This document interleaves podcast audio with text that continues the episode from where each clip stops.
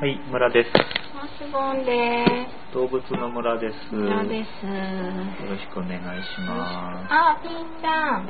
鳥す。遠くでビビちゃんが鳥を見て鳴いておりますけれども、聞こえましたでしょうか。さて、あ、あカラスだ。あ、いいですあかごめんな始めてもいいですカかラスですね、あれね。はい。はい、あの動物の村なんですけれども村とマスボンが動物に関する情報を定期的にお届けしているポッドキャストです、はい。はい、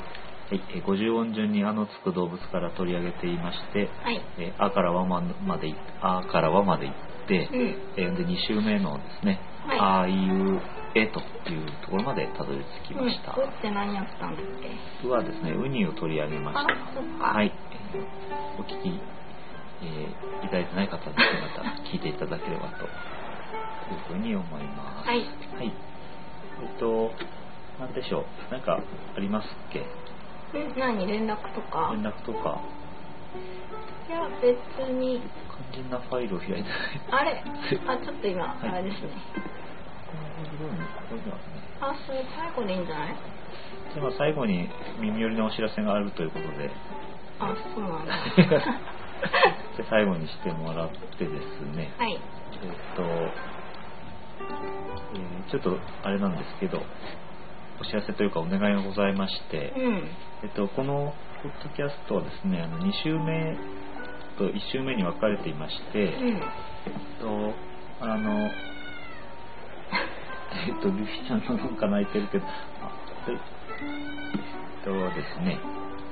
1週目の分が丸々、はい。えー40何回分ですね、はいあのありまして、あると。あると。それはあの、えー iTunes の方でも動物の村の、え1周目みたいな形でですね、うん。登録されてるんですけれど、なんか、なんかあご外れた音したけど大丈夫あらずっと泣いてるんでこすね。れ取った方がいいかねえあ、背伸びした方がいいなえっと何が言いたいかというとですね、えっと従来からの、えっとなんだ動物の村の古い方でですね登録していただいている方は、うんえー早急にですね動物の村2の方にですね登録をし あ、直してねいただくといいかなと思います。登録制度 そうそうそう。まあ、両方登録していただいても構わないんですけれども、あの今のところですね、こう従来のものから新しいものへ切り替えということで、こうつなぎののりしろ部う分んがありまして、その動物の村の1周目の方もうん動物の村2の方も。えっとあ同じ被ってるのを配信してるんですけど、あえっとゆくゆくはあの動物の村の1周目の方は、えー更配新信を、うんうんうん止めますあ更新を止めます、うんという予定ですので、えっと引き続き聞いていただける方は動物の村2の 方に皆さん引き続き聞くという前提でね 話を進めてますけど変えてくださいあの先日もうちょっと紹介したんですけどランキングだとかをやってるそのポッドキャストのうんポッドキャスティングジュースというところがですね、まあはいポッドキャストのポータルサイトみたいになってたんですけれども、うんこれがあの9月で、えー停止するというようなあ、それこの間ちょっと言ったやつですかねはい、ことが決まっているそうです。いあのこれで今登録者数なんかをカウントをしてるんですけど、うん従来のやつは500人程度おうえご登録いただいてます。あわおりがとうございどうもまありがとうございますびっくりだなす。新しい動物の村2の方はまだ75人っていうあ状態ですので、あらえぜひあの早期移行を目指しておりまあこっちがガンと増えると俺が嬉しいす。なんか安心というあか。あもう75人しか聞いてくれてないみたいな感じ最大500人が今75人しか聞いてないっていうことであればこれで100%なんでしょうけど、うん、そういう状況でございまうす、ん、まあねパソコンで再生して聞いてくれてる人とかもいると思うはい、んだけどこの持ち運びじゃなくてねうん、そうねうんまあえっ、と便利なのは iTunes の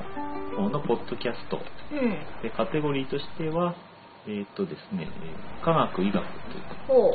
うなんかそんなあれだ高尚なあれだったんだ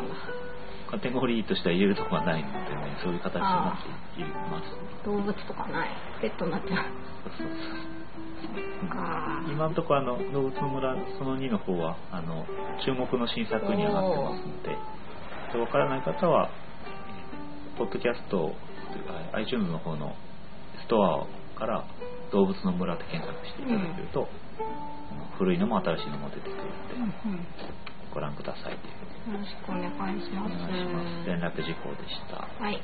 はいえっと何かありましたっけあとはん連絡ああとえっと動物の村は、えっと、マイミクを募集しておりますっていう切ないねこれ言うこととなのでえ友達いないの少ない友達少ない状態なのであえあのここでは更新情報とかあのや、えコメントとー、コメかントとか、はい、いただいてますいただいたりお返ししたりしてますのでぜひミクシーを今やってる方はぜひ登録してくださはいい動物の村で検索してもらえればうんわかった私もちょこちょこ覗き見してますはい なんか前驚きにはまなした ってない慣れって話ですけどはいねちょっとなんかあのめんどくさいので息を潜める感じでこう今 覗き見てこうね覗き見的になんか見て何が言いたなんいかち今日ちょっと笑いなと思ってょっとおかしい感じですけど、はいまあ、そんな感じですねはいそういえばというのもなんなんですけれども、ちょっとご紹介が遅れたんですけど、うんね、えっとまあ、えー知人というほど知人ではございませんけれど も、あのえっと、コメントをいただいたり、えーしてくださっている方が、新しく、えーポッドキャストを立ち上げたということでしたので、はいちょっとお名前だけ紹介させていただこうかなと思いまして、はいクレイジーミッドナイトっていうですね、ポッドキャストを、えーゆるたーさんうんこれ何ドイツ語ちょっとここについては私は人の名前については調べていないんですけど、う VILZER ですね、クレイジーミッドナイトというポッドキャストを始めていらっしゃいますので、ぜひお時間のある方はあの聞いてみたらいかがかなとうん思います。はいかなりこう、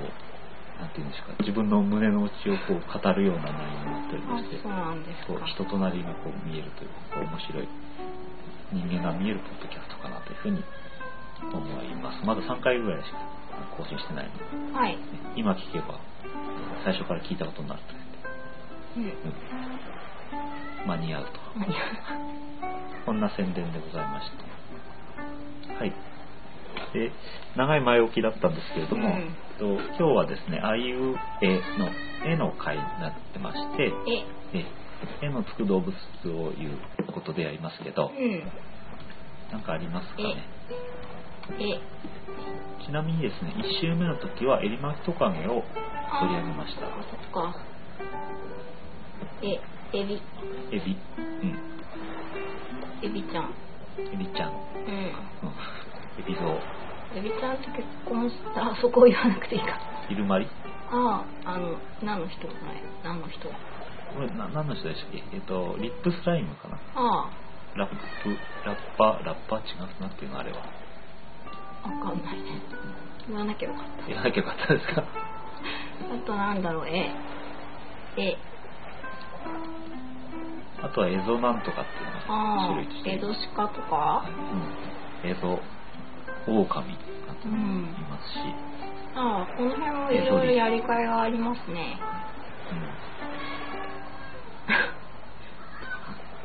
うんで今日はですね、うん皆さんも知ってると思うんですけど、エイを取り上げます。えいはい。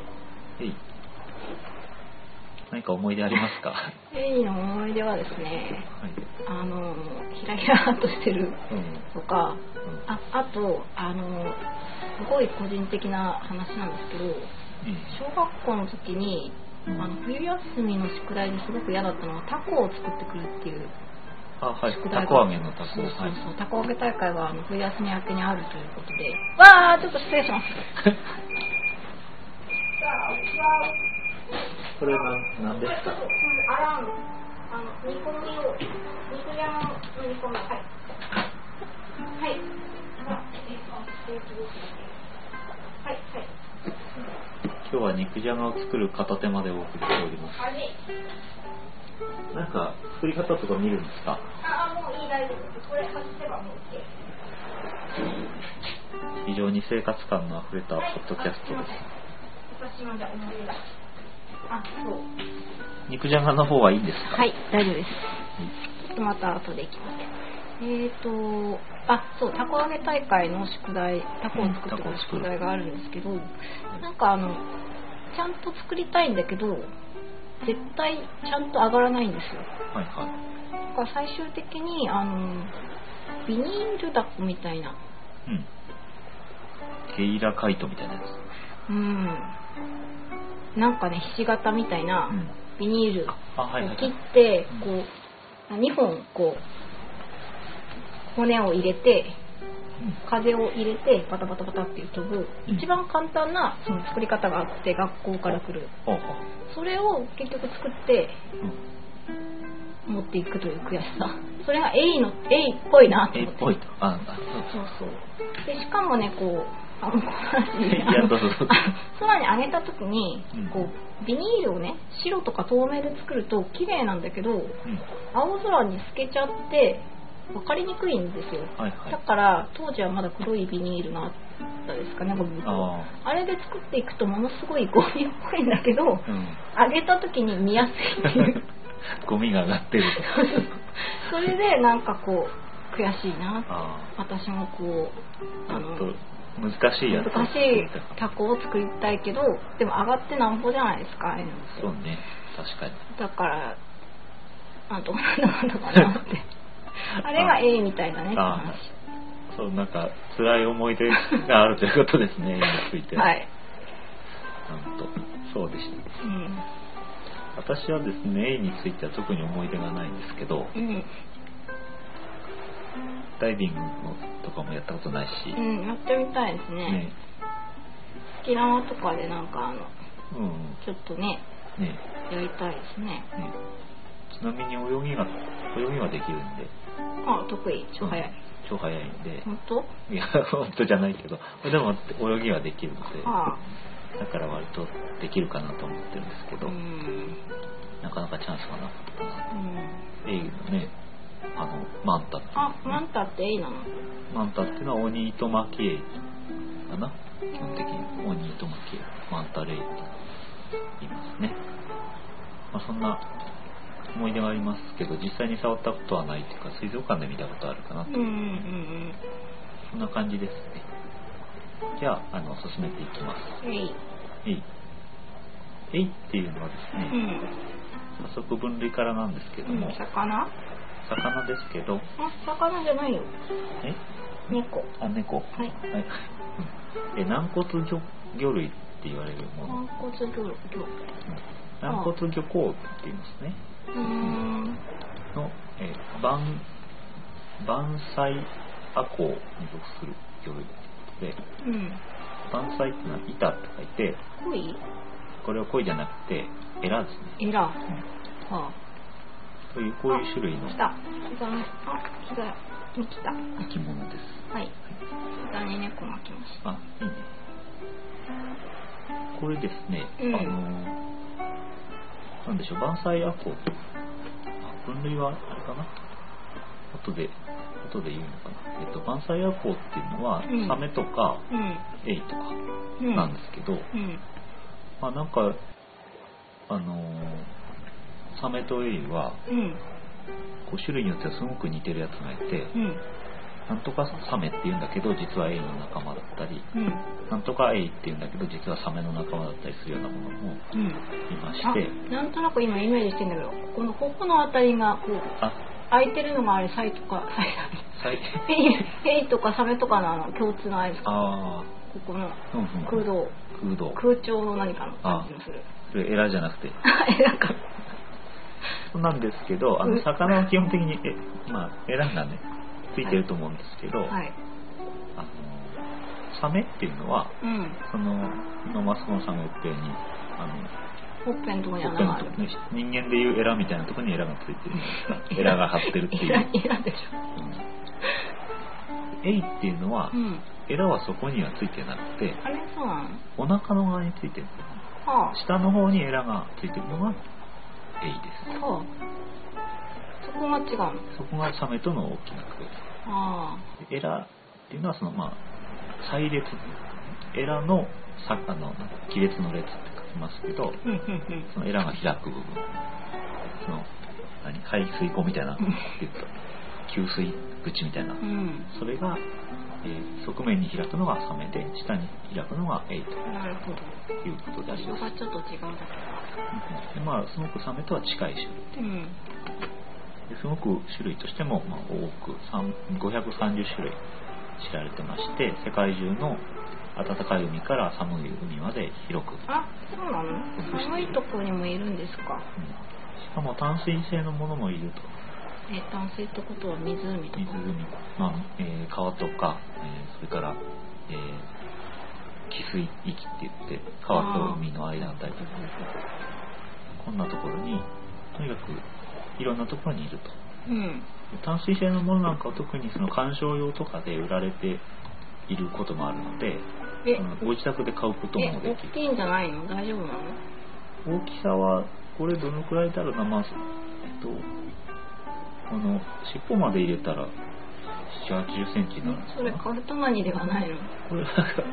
この写真はカブトガニじゃないんですね、すごいね。はい、淡水エイというふうに調べると出てくると思いますうけど、ん。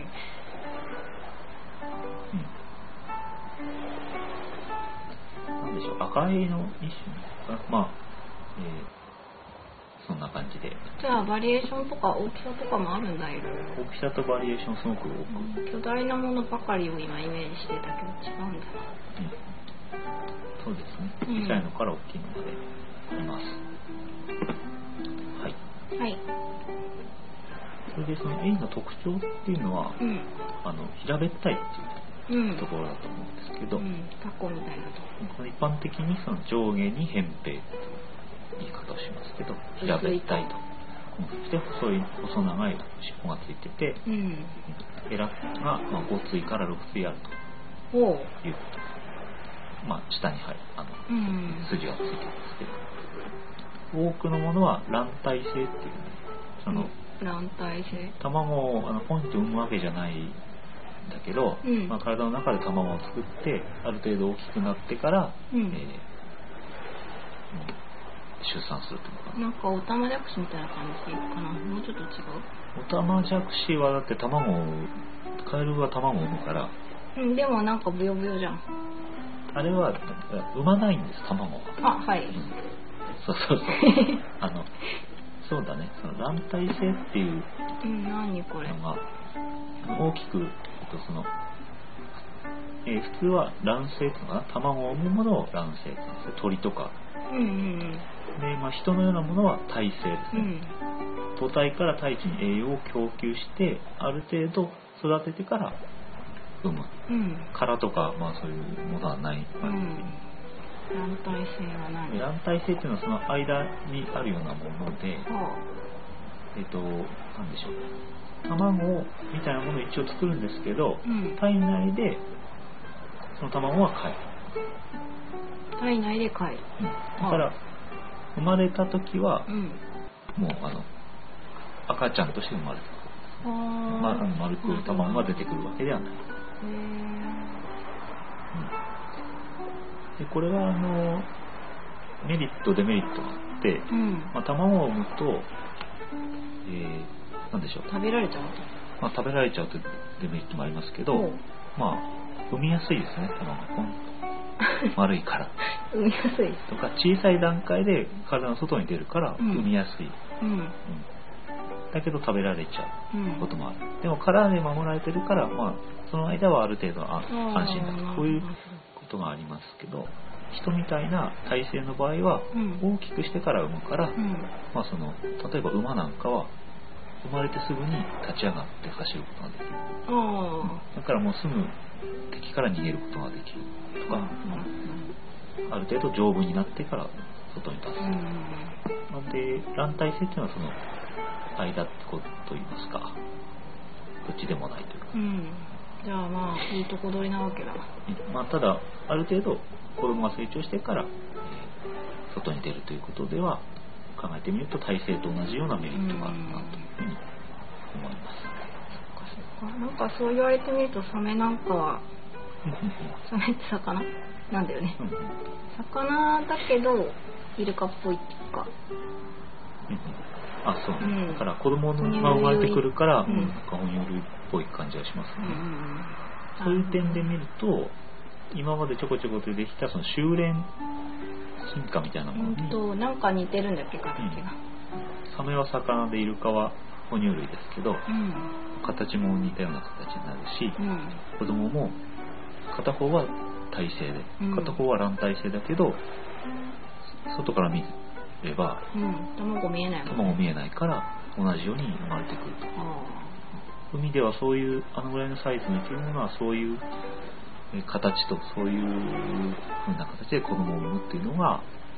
適してる流流行ってると、あブームだうんということなんじゃないでしょうそれで流行ってるか流行ってると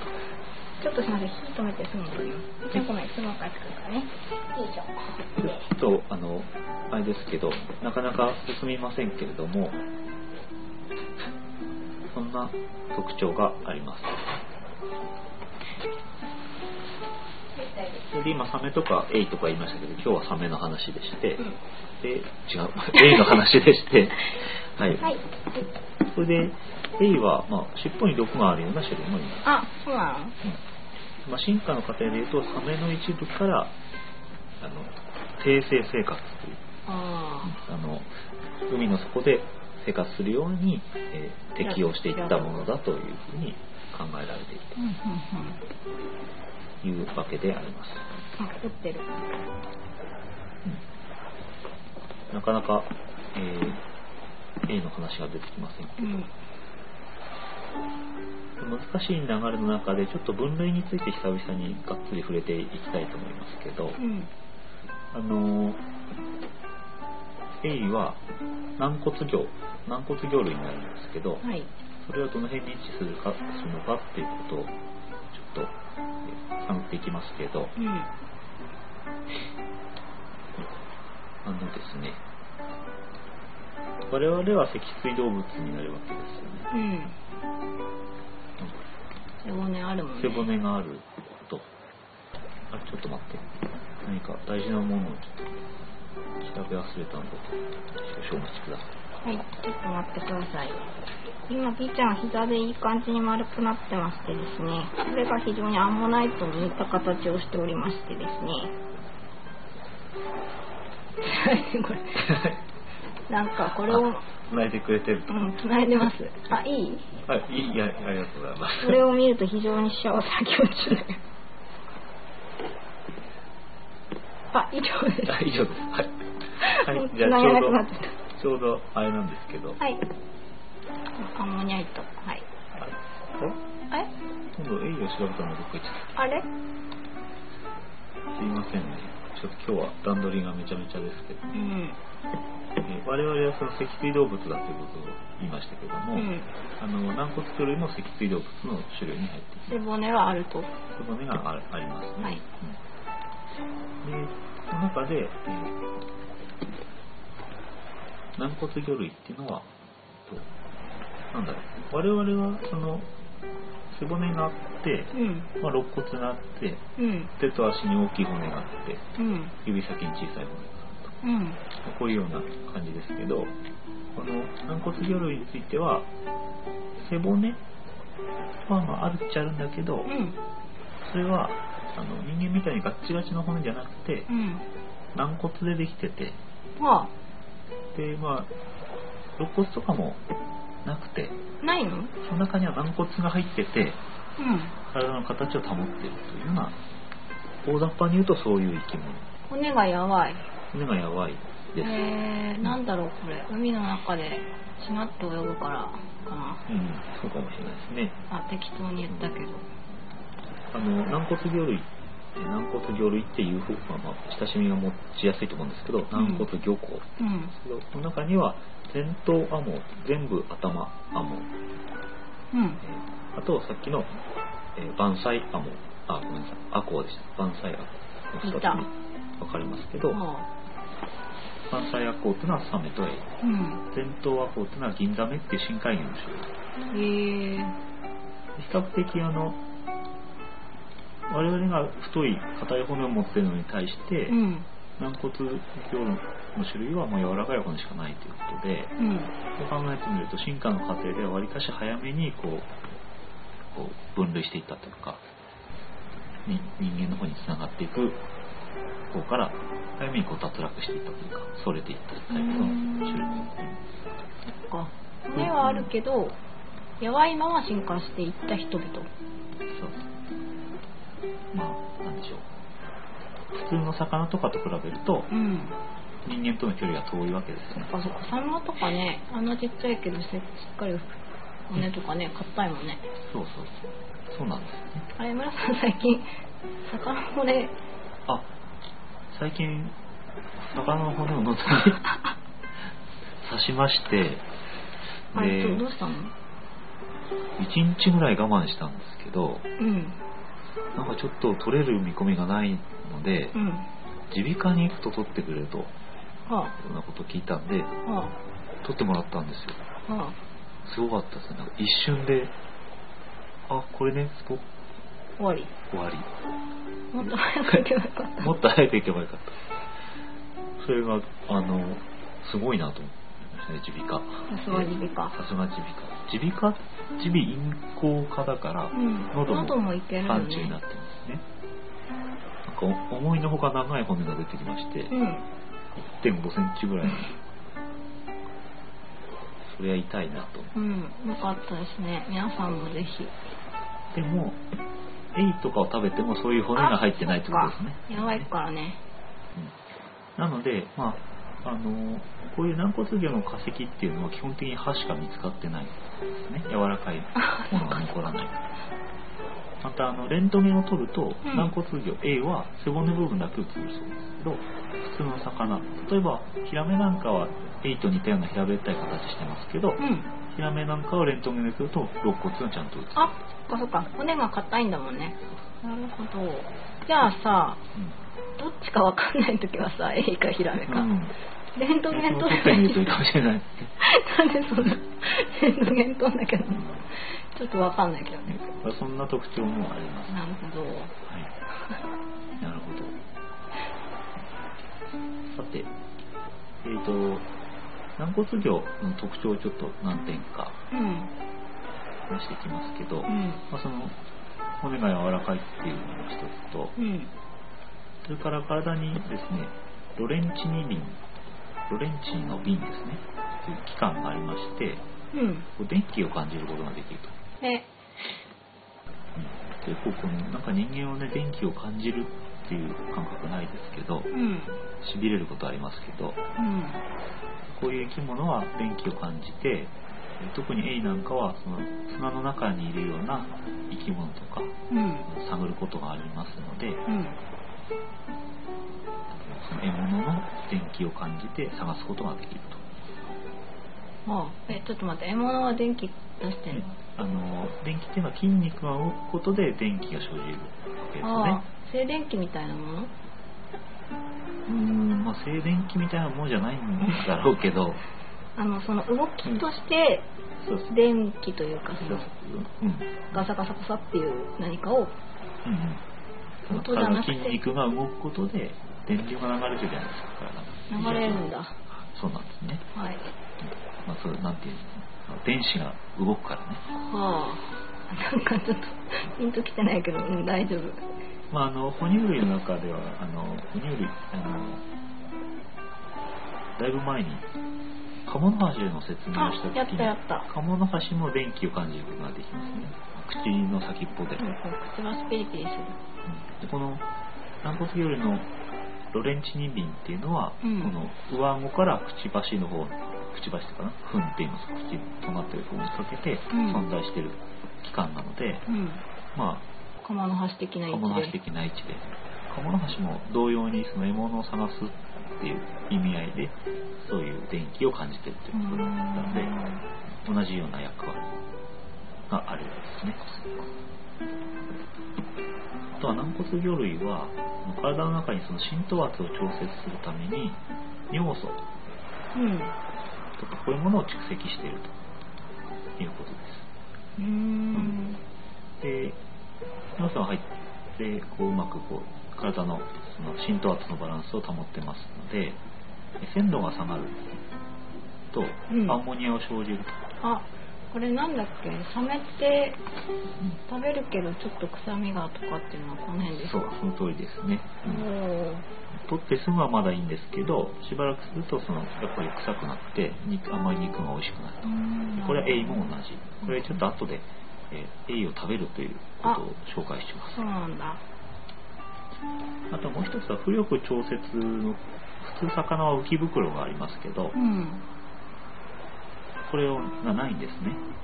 エイはエイははあで、まあ、サメとかもそうなんですうんけどどうすんのあの、まあ、特にエイは浮く必要がないというのでえっ、ー、と海底で海底ひたすら行動しているうんうんまたあのヒレをねうまくバッサバッサということである程度推進力があ飛ぶみたいな感じ得ねられるということで、まあ、エイはそんなに浮き袋は必要ないっていうのもあるんですけど、うんサメなんかの場合は特に肝臓に、えー油を蓄積して、うんえーこれは水より軽いのでうんそれをこうあのああしたりこうしたりして浮力を生んでるとおほういうことですなるほど細かくは紹介しませんけれどもあらこうだとはいでそのサメの油とかこう軟骨魚類の油っていうのがうん肝臓の油ですから肝油ですあねこれ幼稚園の時になんか配られて食べたそううんこれ小学生まで食ってましたよあそうえ6年生になったのどこまで覚えてるうん夏休みの時に肝油を買うっていあっうたあったあっ大体ねあの2日とか1週間で食べきっちゃうやつが 出てたく鼻出るてますよ絶対やるなって言われるタイプのあれですよねこれはなんかやっぱりすごく栄養価が高いということで、うんえーまあ、特に戦後の子供たちは、うんまあ、十分な栄養が取れなかったビタミンがうんあの食べるものもあんまりなくということうで、んあの肝臓の油をからビタミンを取るとそういうような目的で学校給食なんかと一緒にああそうなんだありましたカニってなんであんなに美味しい味付けされてるんでしょうね美味しいうん美味しいよねあれねなんであれ大人は食べてもいいんじゃない今、まあそうね今新たなブームが来てもいい勧誘ブームが来るかもしれないこれ勧誘え今のメインメインのメーカーというか一番有名なのは可愛い勧誘ドロップの可愛いですけどなんかあの子供の顔描いてるそうそうそうおーちょっとねあの調べましたらね勧誘は以前はタラやブリから作られてたって、うんあれって軟骨魚類出てこないエイ はエイは出てこないんですけどなちょっとこれ辺は謎ですただまあヨシキリザメなんかは、まあ、体重のおよそ5分の1が肝臓の油だとえ結構すごいじゃんでまあその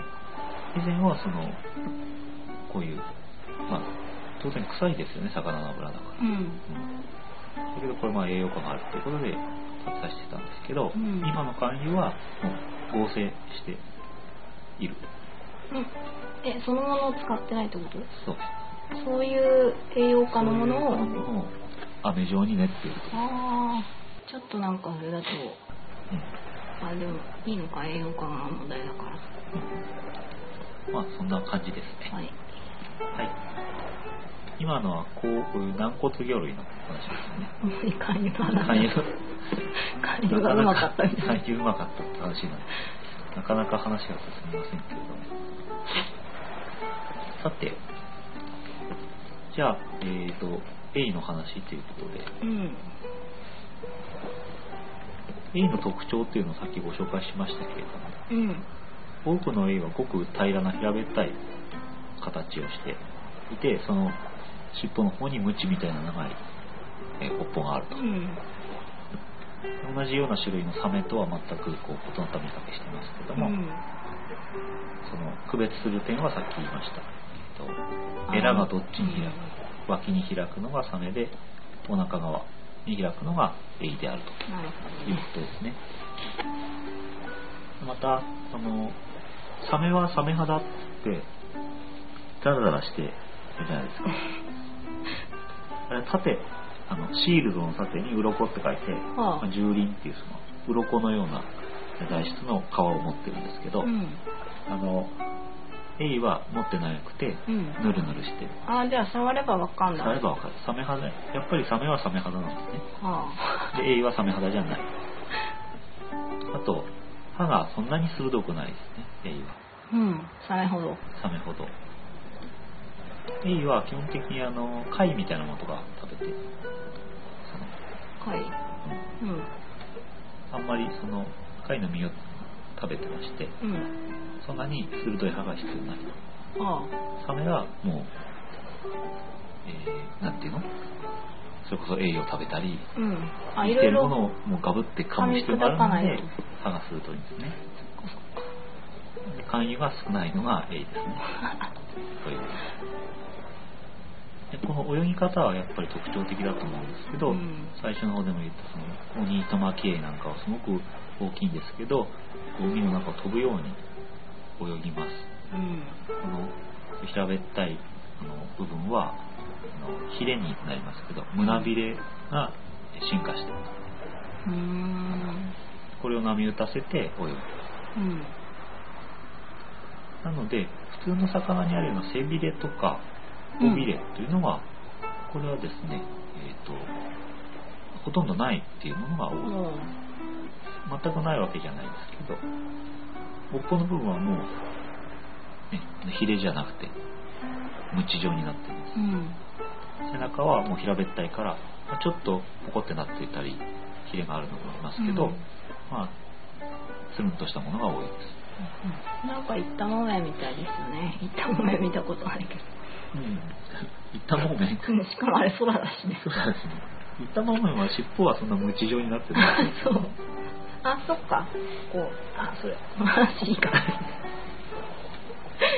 いいですかね。あの性格はすごくおとなしいものが多いとあ優しいんだいうことと、うんあとまあ砂の中にすすっと潜っちゃうとか、うんあの隠れちゃうというようなそういうような性質そがうい引っう引っ込みじゃんな込み思案なところですね。はいはい。で、エイの分類は、あの、まあ、上から紹介していきましたけど、うん今度エイにどういう種類があるのかっていうのを、あなんとかいとまけいうん紹介しますけどはいエイは大きく4つに分類されましてうんで簡単にえーその特徴を4つ紹介していきますけどうんしびれエイ目っていうのがまずいますはいこれはあの読んで字のごとくですね電気機関がございましてうん50から60ボルトの電気ショックを与えることができるおお電気強いとそんな特徴がありうますんそれからノコギリエイノコギリエイ目これはさっき言った蹂躙っていうのは鱗みたいなものがあの変化して、うんこのエイの場合はノコギリ状にこうノコギリザメみたいになっているとうんうんでこれがですね最大で7メートルぐらいになる種類がいまして、うんでっかいうん性格はおとなしいんだけど、うんなんかあのすごく1メートルぐらいのそのノコギリを持ってるすごい 怖いなんか海で会ったら絶対怖いね怖い、うん巨大すぎるよねなので、まあ、それが何のために、そのノコギリが何のためにあるかっていうと、うんあのやっぱり、えー何かこう、獲物をバッとそれ叩いておとなしくさせる。その気絶させたりしてえ武器なの食べるおとなしいのうんおにとなしい、そういうようなために使うというふうなこへとだーそうです。じゃあ気をつけないとねおとなしいとはいえやっぱり、あの、ガリガリしているので危ないよと。うんうんもう一つはガンギエイっていう種類、ガンギエイ目。これはわりかし背びれと尾びれがはっきりあるのがタイプで、うんちょっと魚っぽい魚っぽいタイプで、えっ、と、まあ、通称カスベ、カスベって言うんですけど、ん何あだ名これあのね、カスベっていう風にして売られてます、鮮魚店で。あそうなのうんあのーこれも後ほど紹介しますけどああ、北海道だとかね、寒い地方で多いですね、多分。へえすごいちょっと見てみようかあと、トビエイ目。これが4つ目。これはもうあのザッツエイみたいな感じのグループであー結構ペターっとしたイメージする感じのうんただ多くのものに毒針毒のトゲ、うん、を持ってまして、えー、危ないです気をつけよう種類でいうと赤エイとか、えー、マンタですね、うん、飛びエイの種類に入るとおこっちここの4の種類がいます、うん、で、えー、トピックとしてはやっぱり毒ですね、うん、で特に赤エイなんていうのはスティングレイと言いますけど英語で名前があ名前が、はあ、こういう車ありますけどへえ、うん、赤エイのことです ねスティングっていうのはあのペテン師とかいう意味もありますけど、うん、針で刺すとかヒリヒリさせるとかそういう意味があって、まあ、文字通り、まあ、針を毒針を持ってるエイねレイはエイなんですけど、うん、というようなことで、うん、その尻尾尾っぽがありますけど、うん、尾っぽがくっついてるとこ尾っぽの根元にちょっと長いトゲが1本から2本あるんです、そこについてるのそこについてる先っぽじゃないの先っぽじゃないへえー、びっくり先そうそうそうだから毒針をなんか鎌首をもたげて「やー」って刺してくるんじゃなくて、うん、うん、お尻のあたりでお尻のあたりについてるへえこれには毒腺がありまして、はあ、刺されると痛い症状としてはその痛いっていうのもあるんですけど、うん、これがまあ数週間続いたりすることもあるしアレルギー体質の人なんかはそのショック症状に陥って死んでしまうこともあります、うん、でまあその他、はあまあ、当然痛いんですけど、うん、まあ、そのタンパク毒になってまして、うん、吐き気とか筋肉の痙攣とかですね、うん、呼吸困難こういうようなことで死んでしまうこともありすごいやばいじゃないですか実際にやっぱり死亡しているっていうような話はよくありまして胸の辺りに刺さった人が死んでしまうこれはやっぱりその呼吸困難とか言いましたけどその心拍に異常をきたすようなこともあるということで、うん、怖いですなるほどじゃあやばいとこれあの近寄らなきゃいいんですけど、うん、海を裸足で遊んでて、うん、踏んじゃう時があるえ何打ち上がってんのいやどこにいるか分かんないしその分かんない分かんないから浜辺にはいないけど、うん、ちょっと深いとこに行ってみようかなって、うんうん、ザクザクザクって歩いて、うん、刺さることがあるでこれがあの返しがついてて針にはあの魚を釣るあれみたいに森みたいになってですね、うん、抜きにくいとしまあ刺さったままおとなしくしてないじゃないですかあ動いて相手が、うん、そうするとそれでもう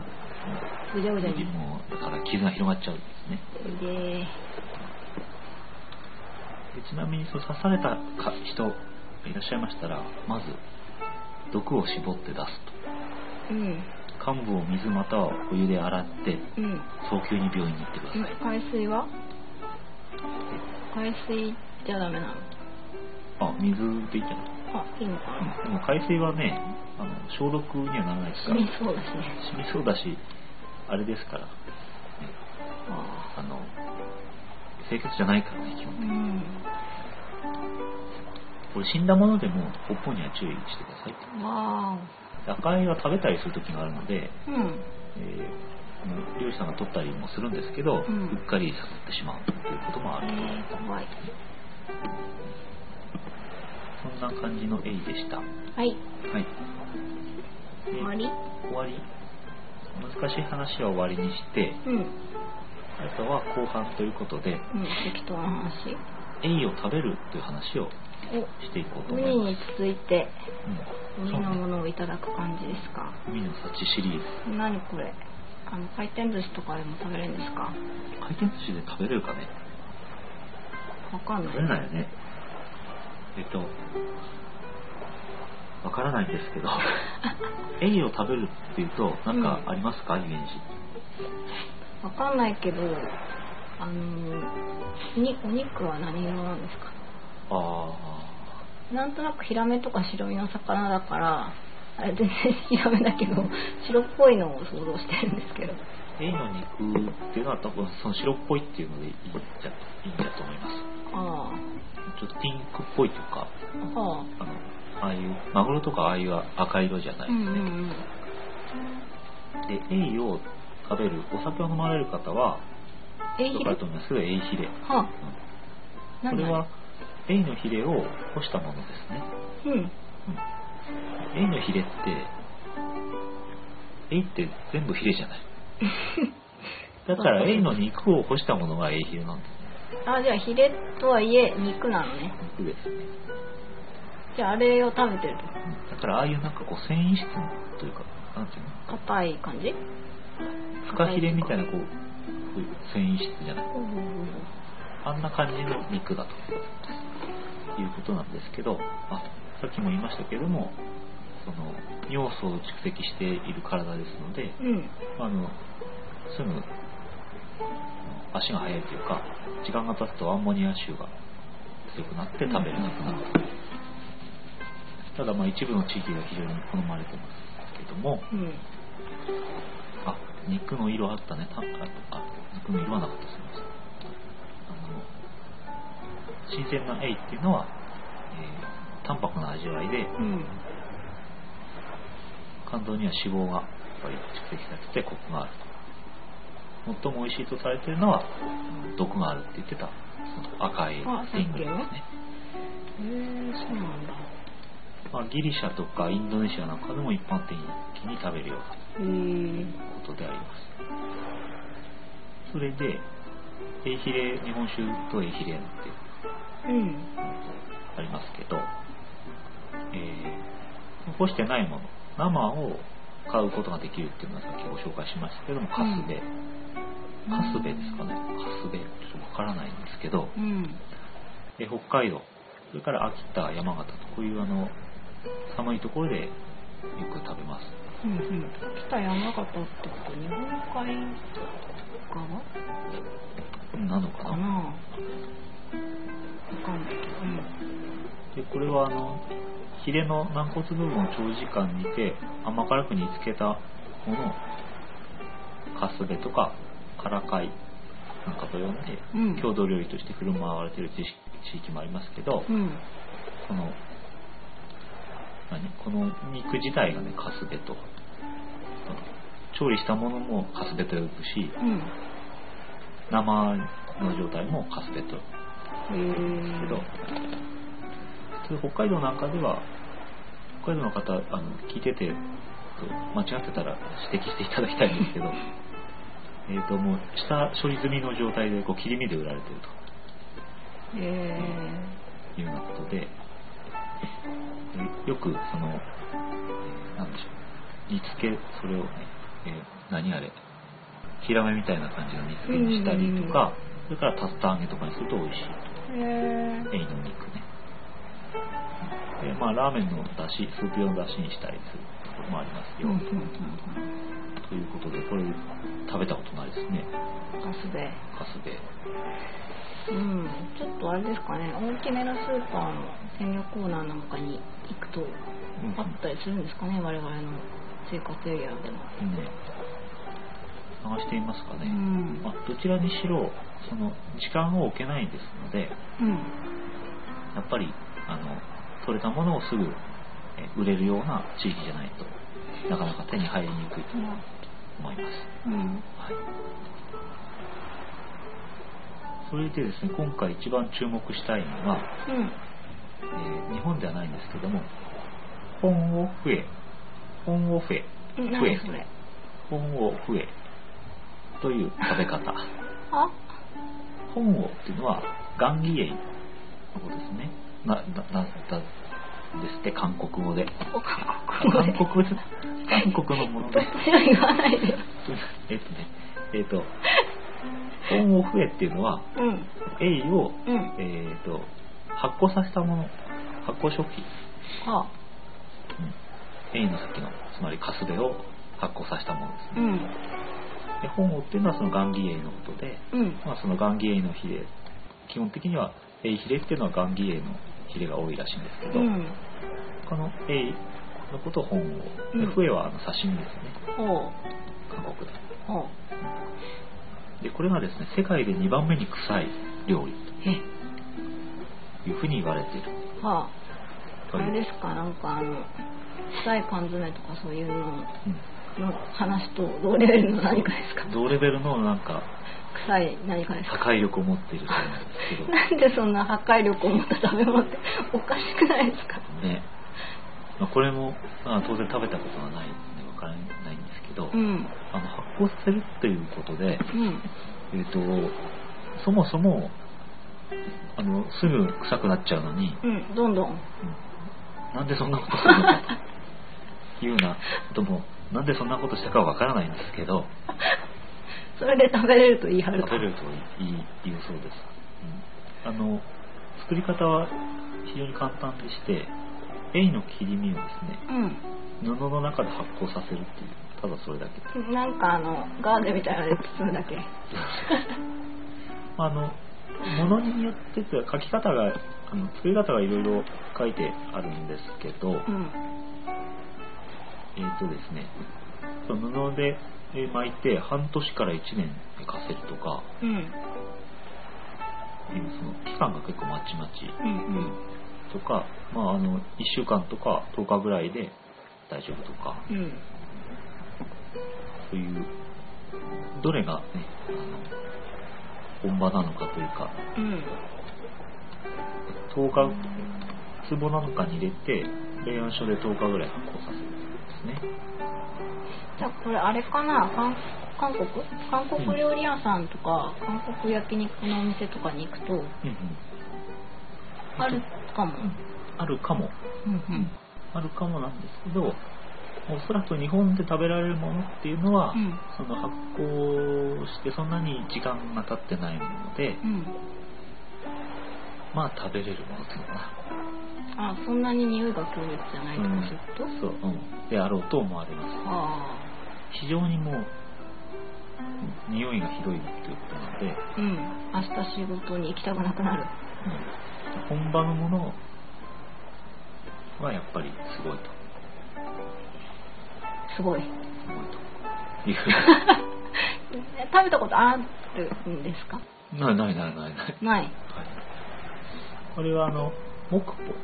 モモポモクポモクポかなモクポかな木って書いてあの裏三浦海岸とかの裏ですけど、うん、これ韓国の地名ですけどここが北方市っていうのはあのー、あれです産地なんですけど、はあ、ここに行くと強烈なのは食べられるそうです、えー、珍味というか美味というかそういう、うんうん、あれですかねまああの美味しいんだということだし、うん、あのお祝いの席とかまあなんかあの、こう、冠婚葬祭の時に出されるような、高級料理の一つというふうになってる。なんかあれか、こう、日本でいうとこ納豆みたいに、なんかこう、日常的に食べる感じではないんだね。うんうん。そうそうそう。そっかそっか、なかった。いや、よくな いよ。というようなものなんですけど、あの、尿酸がアンモニアに変わっていきましてすごい匂いをっていうことなんですけどどんどんアンモニアがきますので、うん、えーと、ともう結構くる結構くるっていうか口の中がただれちゃうんだずっと口の中に入れとくえじゃあ何一瞬で飲んでみたいな、だからまあちゃんと噛んで飲めばいいんでしょうけど、うんなんでただれちゃってんの痛いよって言って飲まないでずっと下の上とかに置いとくと痛くなってくる辛いの味とかどういう味なの味はしょっぱいって言ってたような気がするな、うん、何かで味付けして発酵させるわけではないんでしょあエイエイオンリーなのエイオンリーなのかななんかほら醤油とかさ麹と和えるとか何かそういったそういった手仕事はないですかなんでしょうなんかないみたいだねもうそのまま発酵させるだけかなうんであの食べる時は、うん、まあ、これを直で食べる直とか直で食べることもあると思うんですけど、うん、代表的な、えー、食べ方としてはサマップって言って、えー、っとこの本オフエと豚肉とキムチをこう一緒にして食べるはあ3つ一緒に食べるえー、なんかあの産地かなんかで巻いたらすごく食べやすいんじゃないですそか、うまあ余計なお世話なんですけど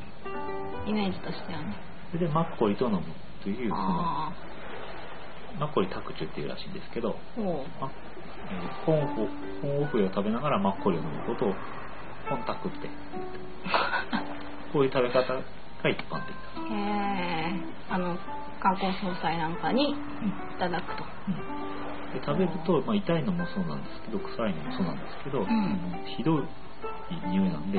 みんななんか泣きながら食べるっていうん食楽し品らしいいのうん必ず食べた人は涙目になるというなんかそんなあ楽しいの わかんないね楽しいのかなそれへえ口に入れた状態で深呼吸をすると失神寸前になるやめて、ね、そんな無理しなくていいのにね食べたいのでももうでしょうねうまいという好きな人は本当に好きだということらしいですね、うん日本では草屋なんてありますけどもうあれって九州の方どこあれはあれじゃないかな大島とかあっちのうーん日本のその東京都の島の方じゃなかったっけな、へえそうなんだうん、伊豆諸島の特産品ほうほうほうでこれはあの、えっと、草屋駅っていう汁ほううん魚醤みたいなものにうん浸して干すんですね草屋の場うんうんうん合アジムロアジトビウオシイラとかそういう魚だそうなんですけどう、んうんでまあなんだろうこれが草屋って呼ばれてるものは焼く前焼い大体焼いて食べますけどう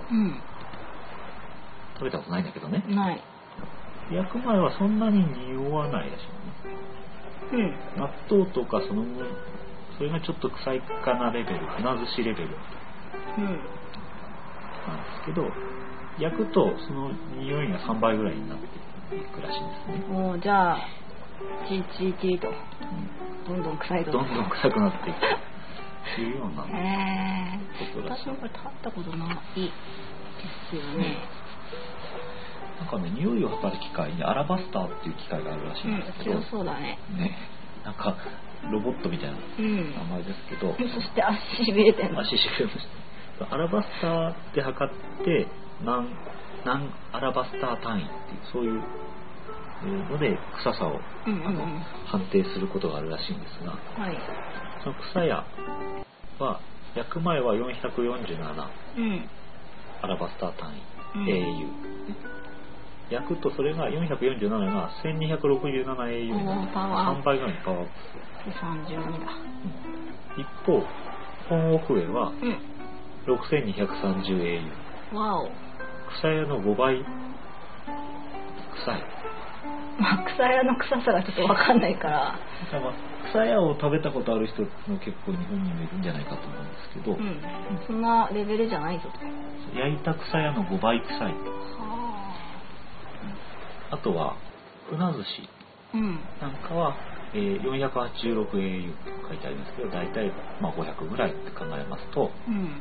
本郷笛は船寿司の10倍から12倍ほど臭いえーということだそうですなんでしょうねでも美味しいからこういうものもあるんうんでしょうんうん、多分そうねそうなんでしょうねこれ美味しくなかったですね意味ない 美味しくなかったらただ臭いもん分かんないでもなんか栄養価が高いのかもしれないしあーなんかその発酵させることで、ねうんなんかこうビタミンとかがなんかね成分がね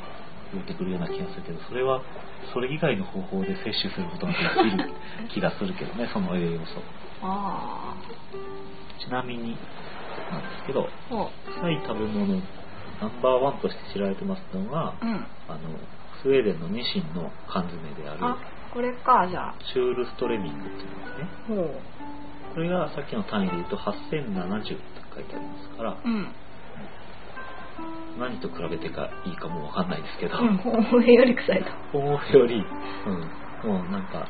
えー、23割臭いといううんまあでもこれだけ臭かったらもういいかなあの23割増しでももう、もう破壊されてる。じゃない。うん。そうですね破壊の度合いはもう、うん、あれからよくなんかあのテレビなんかで本当に臭いみたいなそういう衝撃映像とかで、そうそうよくねやってますねシューズストレミングっていうのはこれはニシンを普通缶詰あニシンの缶詰なんですけど、うん、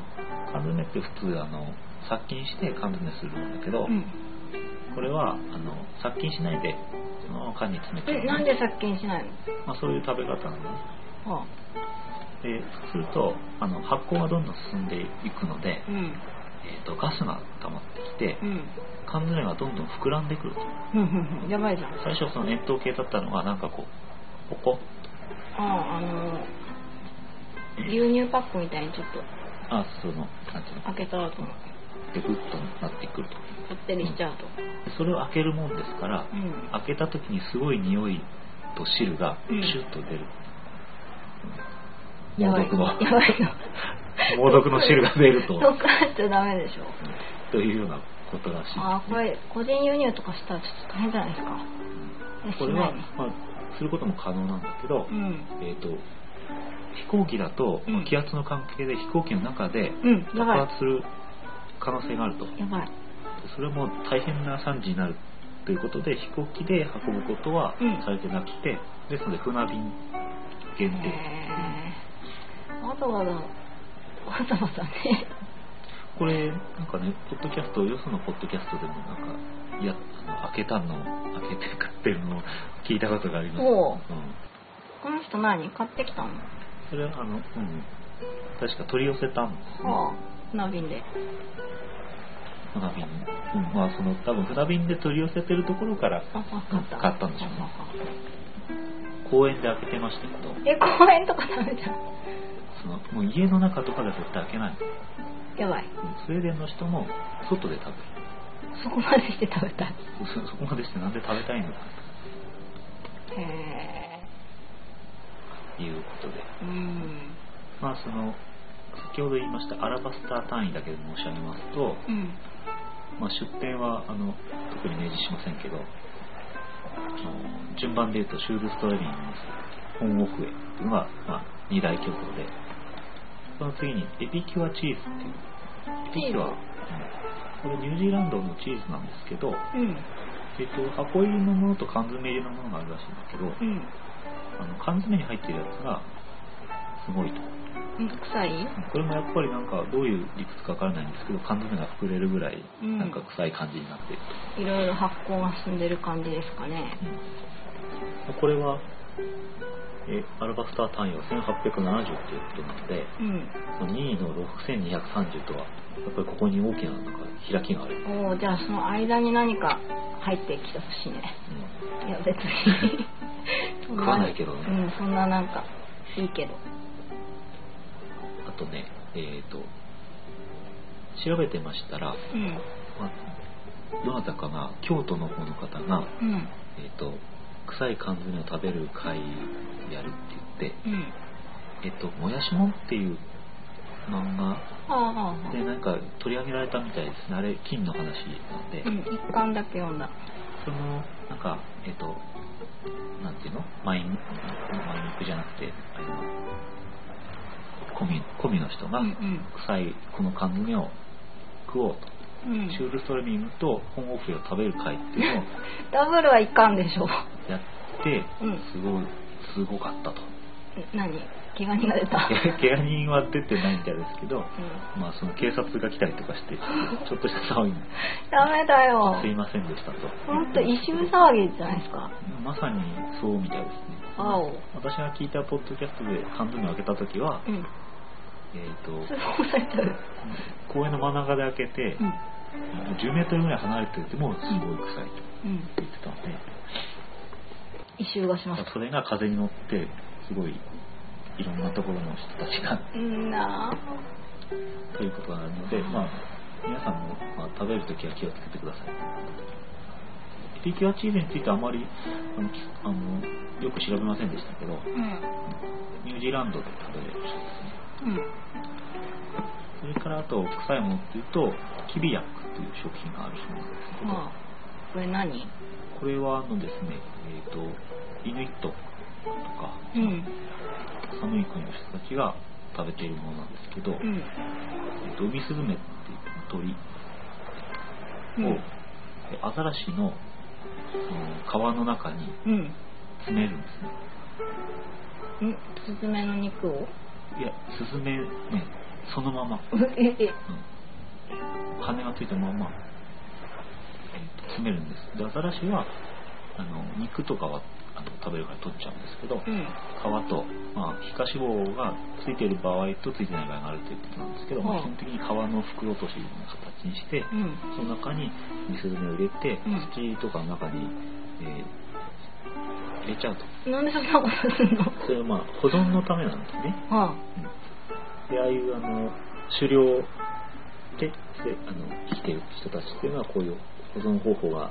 あるとあはあすごく助かるわけなんですけど、じゃあなんかあのー獲物があんまり取れない時期にうん食べたりなんだりするのかなまあ、そういうことなんだと思いますでへまあ、2ヶ月から数年間そのまま、ね、放置していくんですけど、えうんでいざっていう時にそのアザラシを取り出しまして中の、えー鳥を食べるんですけどうんこれがねもう食い方がもうね嫌なんですよん酔うのえうん言ういやいや嫌なんですうん言いますか 言いたいでしょこれねあのまず鳥なんであの毛をむしるんですけどうん原型はとどめてんだ原型はねとどめてるんですよはねただ鳥の中身は原型がとどめてないんですよ内臓とかもううわーうわーあみ耳臭いであーって言ってあ はーい、ということで ですね、これ可能なんで、朝皆さんで調べてくださいということであー、これでもあの、まあ、有名な話なんで、あもういいやうんいいうんいいうん もういいもういい あのねなんか仲 いい皆さんはあの興味のある方は調べてみてくださいということですね。あーもう大体怖いわ大体こんな話でしたけども、以上ほぼかな臭りい食べ物の話で、サメじゃないしね、今日はエイの話と臭い食べ物の話ということでした。はいちょっとダラダラと喋ってしまいましたけども。うん何かあと連絡事項があるというようなことでしたので、ははいい、これどうしましょうか、なんか、どこか資料を出した方がいいですじか、ゃああの公式サイトをはいちょっとお待ちください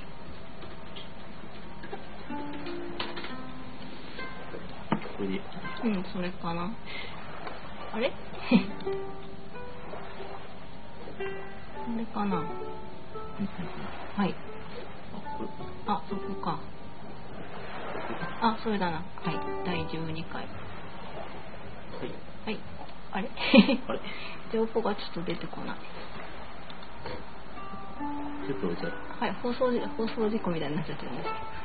えー質問に何かあはいえー、とですねあの急であれなんですけれども来週の土曜日4月30日土曜日ですかねえー、と東京の谷中根津千駄木通称屋根線と呼ばれているあたりでですね一箱古本市不忍ずブックストリートの一箱古本市という企画に出ます私と,、えー、と村さんで出ますあ公式サイト出てきましたえー、と4月30日土曜日、えー、と午前11時から午後の4時雨天決行となってますけれどもお出かけの方は公式サイトえー、とえー、となんだ一箱古本市で検索していただ検索で出てくるかなくか、はい http コロンスラッシュスラッシュ sbs. ドットやねせん .org スラッシュはいで検索していただくと出てくると思うんですけどあのお出かけの際はこちらのサイトをチェックされるといいと思いますあの雨天じゃなくて破天というか大風の時なんかはちょっとどうなるかわかりません。時間が少々変わるとか何かあるかもしれません。で、こちらでですね、あのー出ますと。で、これが何かと言いますと、簡単に言うと本のフリマみたいな企画でして、段ボール1箱ぐらいの本をあの、まあ、自分の本を持ち寄って、まあ、古本がメインになってるかと思うんですけどそれを売りますとうんで我々もそれに出ましていますと、はい、座って本を売っているわけですねはい、まあ、なので、えーと、とあちなみにですね屋号が、まあ、我々の名前ってことなんですけど、モス文庫という名前で出てますえーと、とモスはひらがなでモスですね文庫は文庫ですなのでモス文庫という名前で出てますのであのお時間ある方来ていただけると嬉しいですと、うん、れるといいんですけどそうですね屋根屋根線っていうね地域になりますね谷中根津線台っていうのははい東京お住まいの方だとあああの辺かと分かると思うんですけれども、まあ、東京お住まいの方しか来れないというちょっとあれなんですけどいやもうあのゴールデンウィーク期間なのでねぜひ 飛行機に乗ってこい都内に来られる方まあそこまでじゃないですけどお出かけと何かこう日程が合っていたら立ち寄ってもらえるといいかなと思います、えっとまあ、リンクなんかを貼っておくのでぜひ、ね、えっと、ケロログの方から話してご覧いただければと思うんですけどえーと、と4月30日と5月3日の2日やってるんですね、はいえー、両日ともに11時から午後の4時までなんですけど、はいとえー、我々はモス文庫という野号で4月30日の方かなここだけ出店してると。はい、お間違えないようにことにあもちろん3日行ってくださってもいいんですけど我々はその日はいませんと。という感じですこれはあのこの辺の街はすごくこうなんかこうちょっと雰囲気が良くてですねなんかねあの美味しそうな和菓子屋さんがあったり美味しそうなコロッケがあったり、うん、こうしながらこう小さい街のお店とか、まあ、センスの居酒屋さんなんかもあったりするので、うん、そういうのを見ながらこう街に点在するあのこの一箱スポットみたいなのがあるのでそこで、うんうん、本屋さんをやってると。はい、であの開催スポットというかその本を売っている、うん、えーと、と店主というかあの公式サイトで店主一覧なんかは載ってるんですけれどもいろんなまあ本屋さんとか、えーと、と雑貨屋さんとかの前に、えーと、となんだろうその本を持ち寄って出している人がこう点在している形になるので1箇所に50人っていう感じじゃないのでなんだろう気になるお店チェックしながらあちこち散歩でもいいし全箱回るぜというやる気があるあれでもいいし、まあ、あの散歩しながら本も見てねと、はい、かつなんか本とかちょっとあんまり興味ないなという方もいるかもしれないんですけどそんなに敷居が高い本ばかりではないのでお子さん向けの絵本をたくさん出す方とかご自分に読み終わった本を出している方とか、まあ、店主それぞれなので気に入った箱を見つけてお話しするとかでもいいかなと、なるほどはいまあ、軽い感じで遊びに来てくださいと、はい、これはあのこの期間中は何かこの周辺でいろいろあるんですかね、うん、ライブイベントみたいなものとかトークイベントとか確かありますね。とかね、展示展覧とか。写真とかなんかこう期間中やってたりするみたいなんですよね。シノバズブックストリートウィーク2011っていう大きな企画の中の一箱古本市、一つの箱の古本市ですね。はい。ブックストリートウィークは4月23日からやってますんで、もうあれですね。ぼちぼち。すでに始まっていると。はい、はい。ということであります。このはい。時間あればぜひ来てください。はい。え、あの、おさーっと座って本を打っております。 あの、なんだ、シルバニアファミリーみたいな顔で、 大体ね。そうね。シルバニアファミリーのモグラみたいな顔で。はい、あ、モグラじゃないですけど。ビビちゃんは参加しません。あ、いないですね。残念ながらちょっと猫なんでいろいろあって。はい。という感じで、ね、と、だらだらなんか久々にだだらだらと長編になってしまいましたけれども、うん、もう寝てるかね。こんな感じでした。はい。こ寝てるから最初にやっぱ告知した方が良かったのかな。ごめんごめ ん。とか思っておりますけど、うん、まあ、ええまあ、寝ずに聞いてくださった方今までありがとうございます。あ、寝ず。寝ずで。寝ずで。で。いいや、別いいですかはい。じゃあ今回は以上です。はい。はい、さよなら。さよなら。